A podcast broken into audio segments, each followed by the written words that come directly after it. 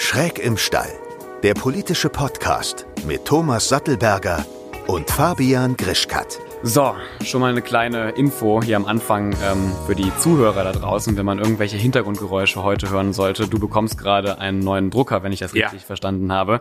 Ähm, wir entschuldigen uns also, wenn man hier ein bisschen vielleicht mal so ein Klacken hört. Die Handwerker. Die Handwerker. Wir, glaube ich, können das aber mit unseren Stimmen Ja. ein bisschen übertönen. Heute reden wir über ein ziemlich ernstes Thema und zwar über den Anschlag in Hanau. Ähm, wir haben übrigens gerade Freitag, also für alle, die das jetzt hören, die Infos, auf die wir uns hier äh, berufen, kommen alle vom Freitag. Also wenn jetzt Samstag, Sonntag neue Sachen rauskommen sollten, wissen wir das natürlich gerade nicht. Und ähm, ich bin echt ein bisschen sprachlos, was da in Hanau passiert ist. Was war dein erster Eindruck, als du davon erfahren ich, hast? Ich, mir ist es kalt äh, den, den Rücken runtergelaufen und ich dachte, wir kriegen jetzt US-amerikanische Verhältnisse in Deutschland. Wir haben die im Grunde dann schon. Äh, denn wenn man das ganz offen sieht, ich meine jetzt hier äh, elf Tote, neun Ermordete durch einen Terroristen.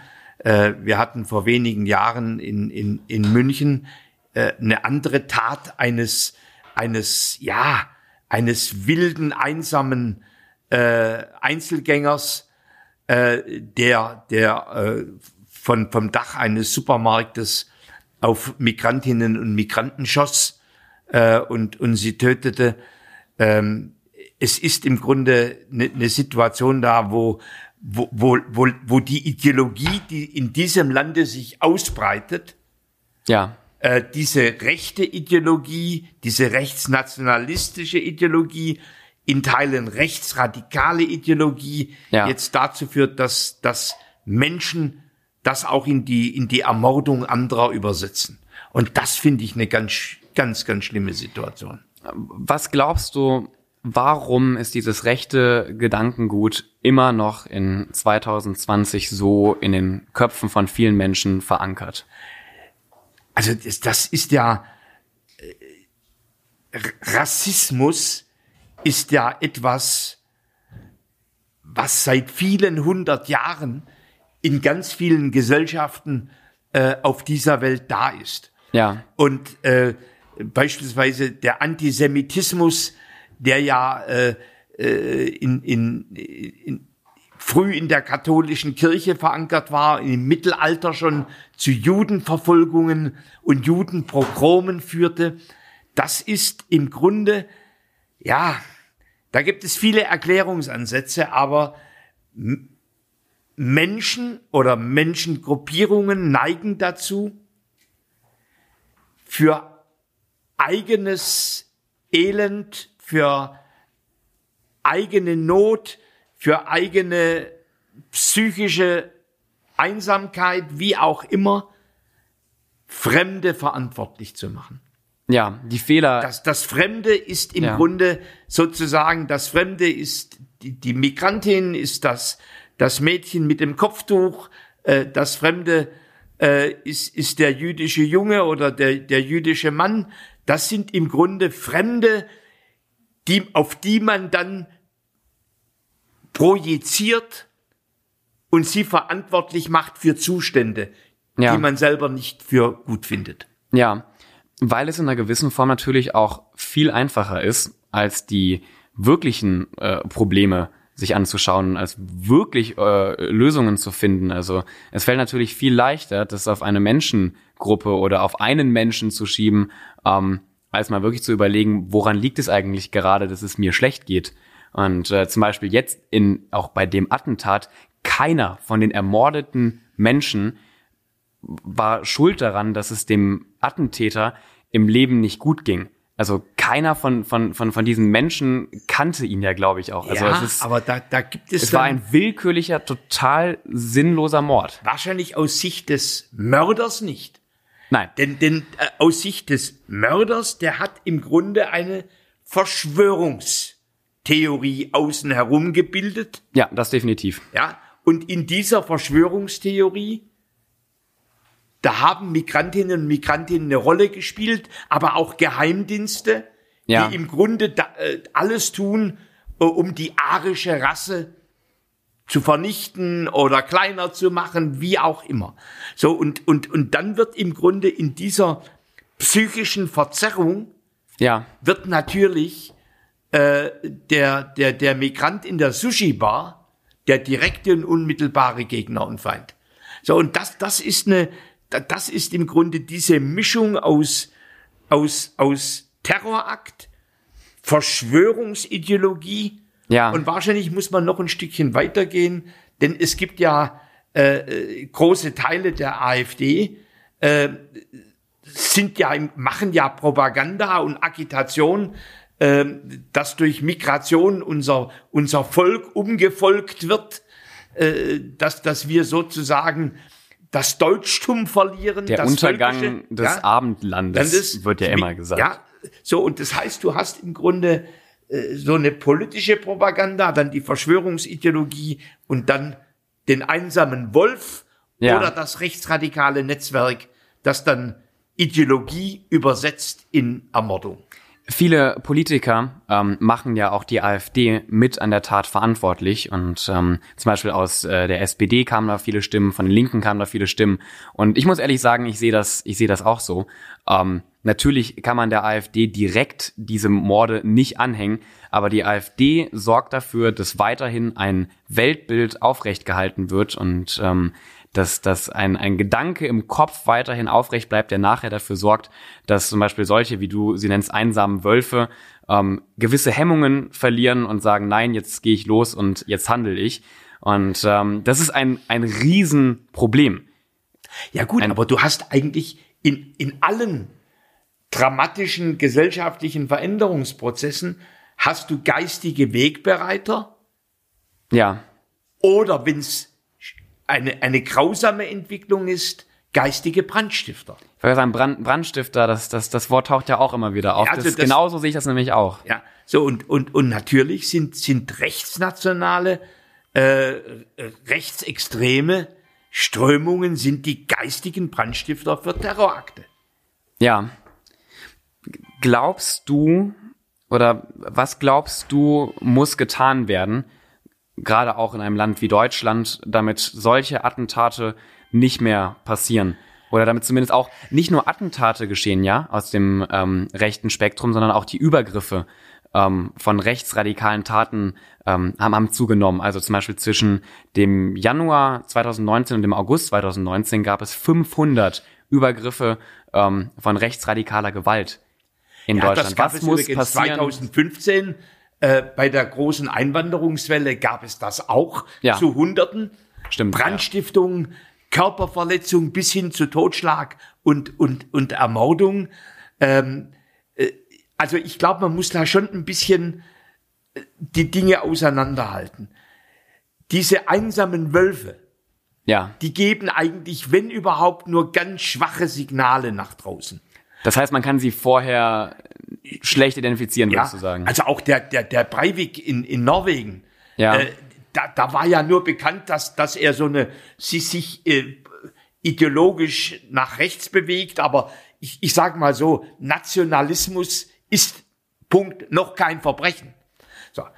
Also insofern, wenn wir nicht einen totalen Überwachungsstaat und einen Gesinnungsstaat haben wollen, dann müssen wir wahrscheinlich damit leben, dass einsame Wölfe eine Tat planen und Ja. sie kaltblütig ohne Vorwarnung umsetzen.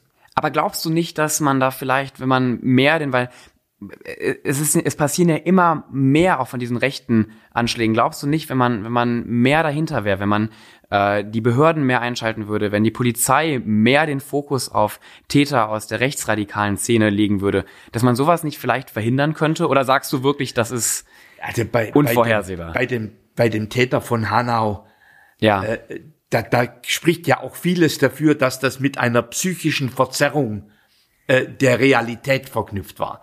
Also ich, ich, ich glaube, wir müssen anerkennen, es gibt Grenzen dessen, dass man etwas verhindern kann. Ähm, äh, so, ein ganz anderes Thema ist so etwas wie, wie, die, wie die Terrorattentate und äh, die Ermordungen vieler äh, Ausländer äh, durch die NSU.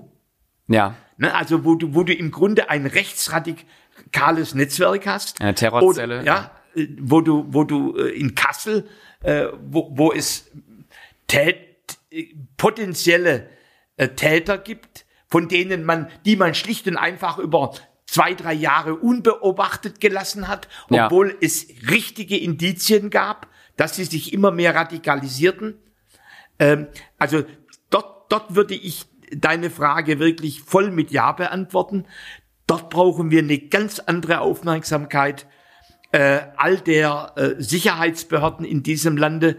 Äh, ich, ich bin schon lang jemand, der sagt, eigentlich braucht es jenseits der 16 Sicherheitsbehörden, braucht es wirklich eine ganz andere Art von Vernetzung oder sogar Zusammenführung, denn wir haben ja ganz viele Pannen zwischen Hessen und Bayern oder Berlin und Nordrhein-Westfalen, wo, ja. wo nicht zusammengearbeitet wird. Also dort brauchen wir eine, eine, eine starke, vernetzte, eng zusammenarbeitende Sicherheitsarchitektur, ja. die uns helfen wird, viel früher so etwas zu entdecken und möglicherweise Prävention zu machen.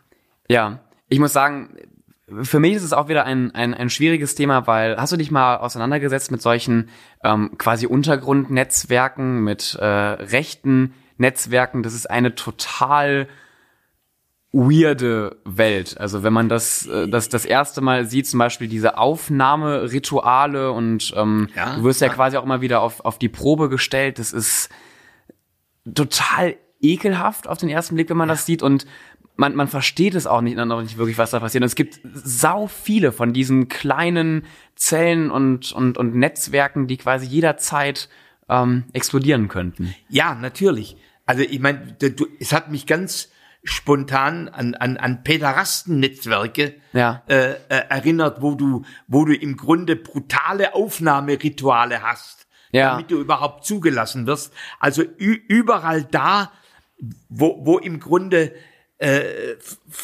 verbrecherische Motivation äh, sich bündelt und konzentriert, schafft natürlich ein Netzwerk auch Bedingungen, dass man es immer schwieriger entdecken kann. Und, und, und, und natürlich das, äh, das Darknet äh, äh, bietet ja heute Vernetzungsformen, äh, wie du das vor äh, 20 Jahren nicht gesehen hast. Also ja. das, das heißt im Grunde, äh, dass, dass wir im Grunde nicht nur eine, eine vernetzte, starke, gemeinsam denken und handelnde Sicherheitsbehörden äh, brauchen, sondern natürlich auch Spezialisten, äh, wirklich Cyberspezialisten, die, die tief in diese Netzwerke äh, äh, ein, eindringen können und im Grunde dort die, die Informationen sammeln. Aber, das muss man auch klar sagen, du kommst dann immer wieder auch an rechtsstaatliche Debatten heran. Ja. Also diese, diese Frage, muss es eine richterliche Anordnung geben, wenn du abgehört wirst? Ja. Wie lang kannst du abhören? Ähm, denn, denn, denn natürlich äh, ist, ist, ist durch, durch dies, die, unsere Demokratie äh, ist, ja, ist ja getrieben von der Freiheit der Bürger.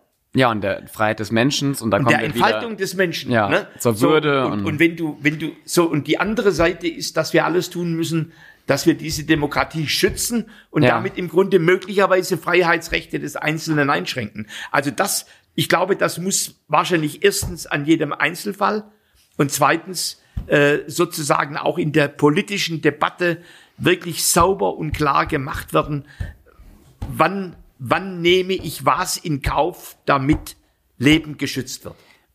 Findest du ähm, auf der politischen Seite, die zum Beispiel eine Partei wie die AfD muss ähm, stärker kontrolliert werden?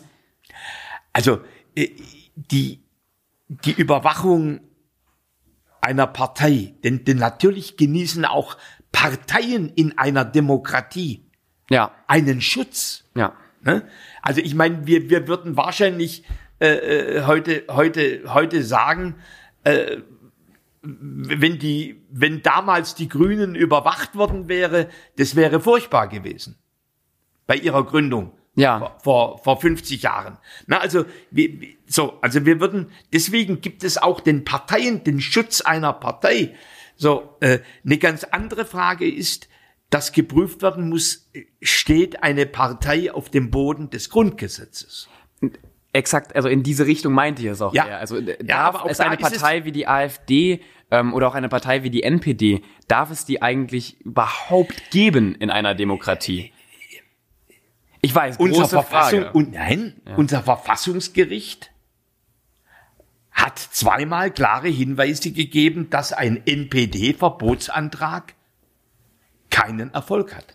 ja, Und das ist das, unser Verfassungsgericht ist das höchste unabhängige Organ, das in diesen Fällen zu entscheiden hat. So. Diese, deswegen ist das sicherlich, da, da muss im Grunde müssen die Sicherheitsbehörden gründlichst Beweise sammeln. Ja. Sie müssen es belegen, wie es in einem Rechtsstaat üblich ist. Ne, denn, denn, denn, denn natürlich auch, auch du würdest, wenn du von irgendjemand beschuldigt wirst, du, du würdest als Beschuldigter, würdest du erwarten, dass die Beweisführung geführt wird. ja, So, und das kann auch eine politische Partei, äh, so schlimm wir sie finden, ja, zu Recht erwarten. So, also insofern und ähm, beispielsweise ähm, äh, war ja allein der Grund, dass bei der NPD ähm, äh, Beamte des Nachrichtendienstes äh, als Spitzel drin waren ja, äh, und, und möglicherweise selbst Straftaten begünstigt haben etc., war mit ein Grund, warum das Bundesverfassungsgericht gesagt hat, also dieser Verbotsantrag, der steht vielleicht nicht auf so ganz stabilen Füßen. Das war auch ein, heißt, ein, ein Riesendesaster, weil vom, vom Grundgedanken her, ich habe auch mal in der Schule nämlich gehabt, äh, die NPD und sollte man sie verbieten. Ja. Ähm, und wir haben damals einfach nur die ähm, Aussagen aus dem Wahlprogramm dafür, wofür halt auch die NPD steht, äh, uns angeschaut und halt das demokratische Prinzip Deutschlands. Und ähm, die NPD will keine Demokratie. Die NPD widerspricht in so vielen Punkten dieser Demokratie, dass es sie eigentlich als wählbare Partei gar nicht geben dürfte. also Aber lieber wegen- Fabian, zum Glück entscheidet nicht eine Schulklasse drüber, Nein, welche aber- Partei verfassungswidrig ist und welche nicht. das will ich damit gar nicht sagen, sondern auf der anderen Seite eine Schulklasse, und das war die, ich glaube, meine achte oder neunte Klasse, hat schon damals erkannt, dass die NPD äh, definitiv keine demokratische Partei ist. Und dafür brauchst du kein starkes politisches Wissen, du. Du Nochmal, hast du mir jetzt nicht zugehört? Ich hab Das jetzt zugehört, ich höre dir immer zu. Das Verfassungsgericht hat dieses nicht entschieden. ich weiß. Also deswegen sage ich nochmal, zum Glück entscheidet nicht eine Schulklasse nach Volksempfinden. Aber fandest Was du, die Entscheidung war, ist. die Entscheidung ist richtig? Weil im Endeffekt basierte sie ja auf formellen Fehlern und, Nochmal, ein Rechtsstaat ja, darf sich nicht von Gefühlen und Vermutungen leiten lassen, sondern in einem Rechtsstaat darf jede Organisation und jeder Bürger, jede Bürgerin erwarten, dass ein Verfahren substanziell und faktisch fundiert stattfindet. Und das Bundesverfassungsgericht hat das bezweifelt. So. Und deswegen kann man nur noch mal sagen, die Frage der Verfassungswidrigkeit der AfD, ja, das entscheide nicht ich. Ich kann nur entscheiden, ob ich diese Partei verabscheue. ja. Aber die Sicherheitsbehörden haben die Fakten zu liefern, die ein Gericht davon überzeugen, dass eine Partei beobachtet wird oder verboten wird. Und da bin ich heilfroh, dass Ja. das bei uns nicht auf Knopfdruck erfolgt, wie in Diktaturen.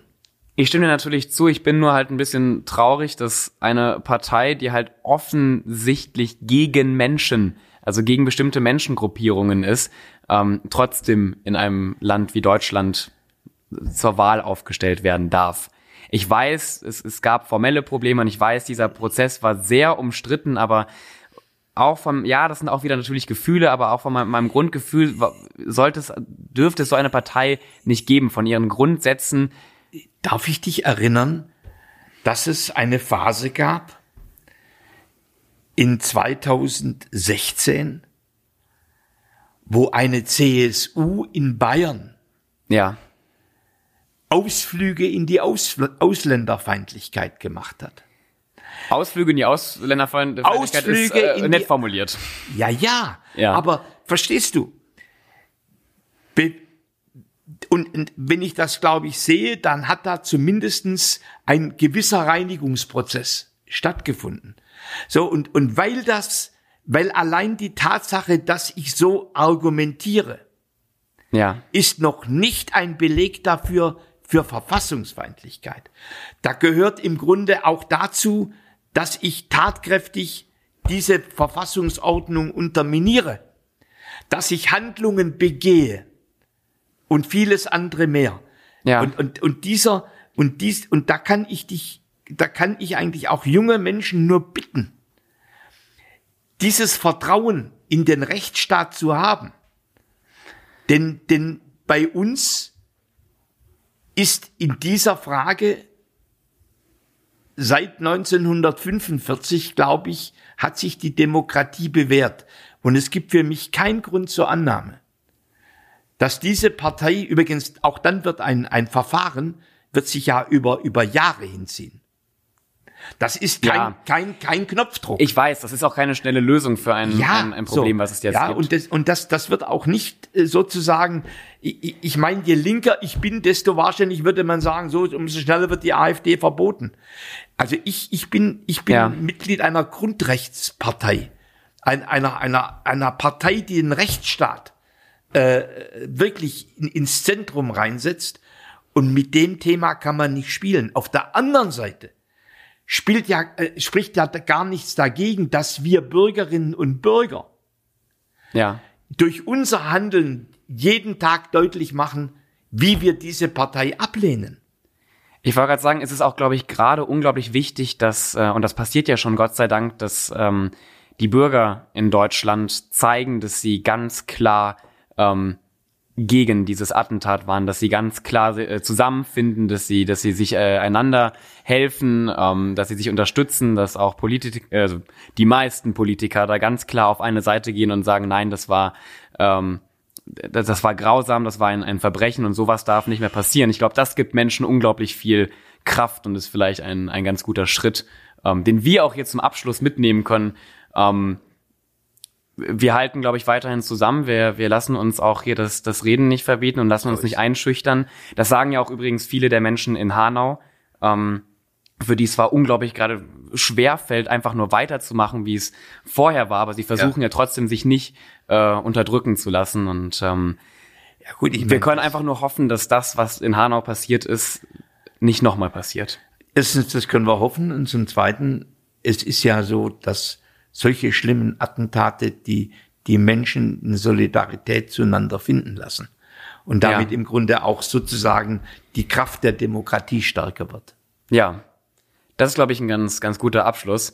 Wie gesagt, heute mal ein, ein sehr ernstes Thema gewesen, aber ich fand, ähm, es war trotzdem ein, ein, ein sehr guter Ja, äh, Podcast. ja. Ähm, falls ihr da draußen noch weitere ähm, Ideen, Meinungen, Gedanken zu diesem Thema habt, äh, lasst es uns wissen und äh, ich freue mich wieder auf die nächste Sendung. Ja, danke. Fabian. Ciao. Ciao. Schön, dass du bis zum Schluss zugehört hast. Der nächste Podcast kommt wie immer nächsten Sonntag. Bis dann.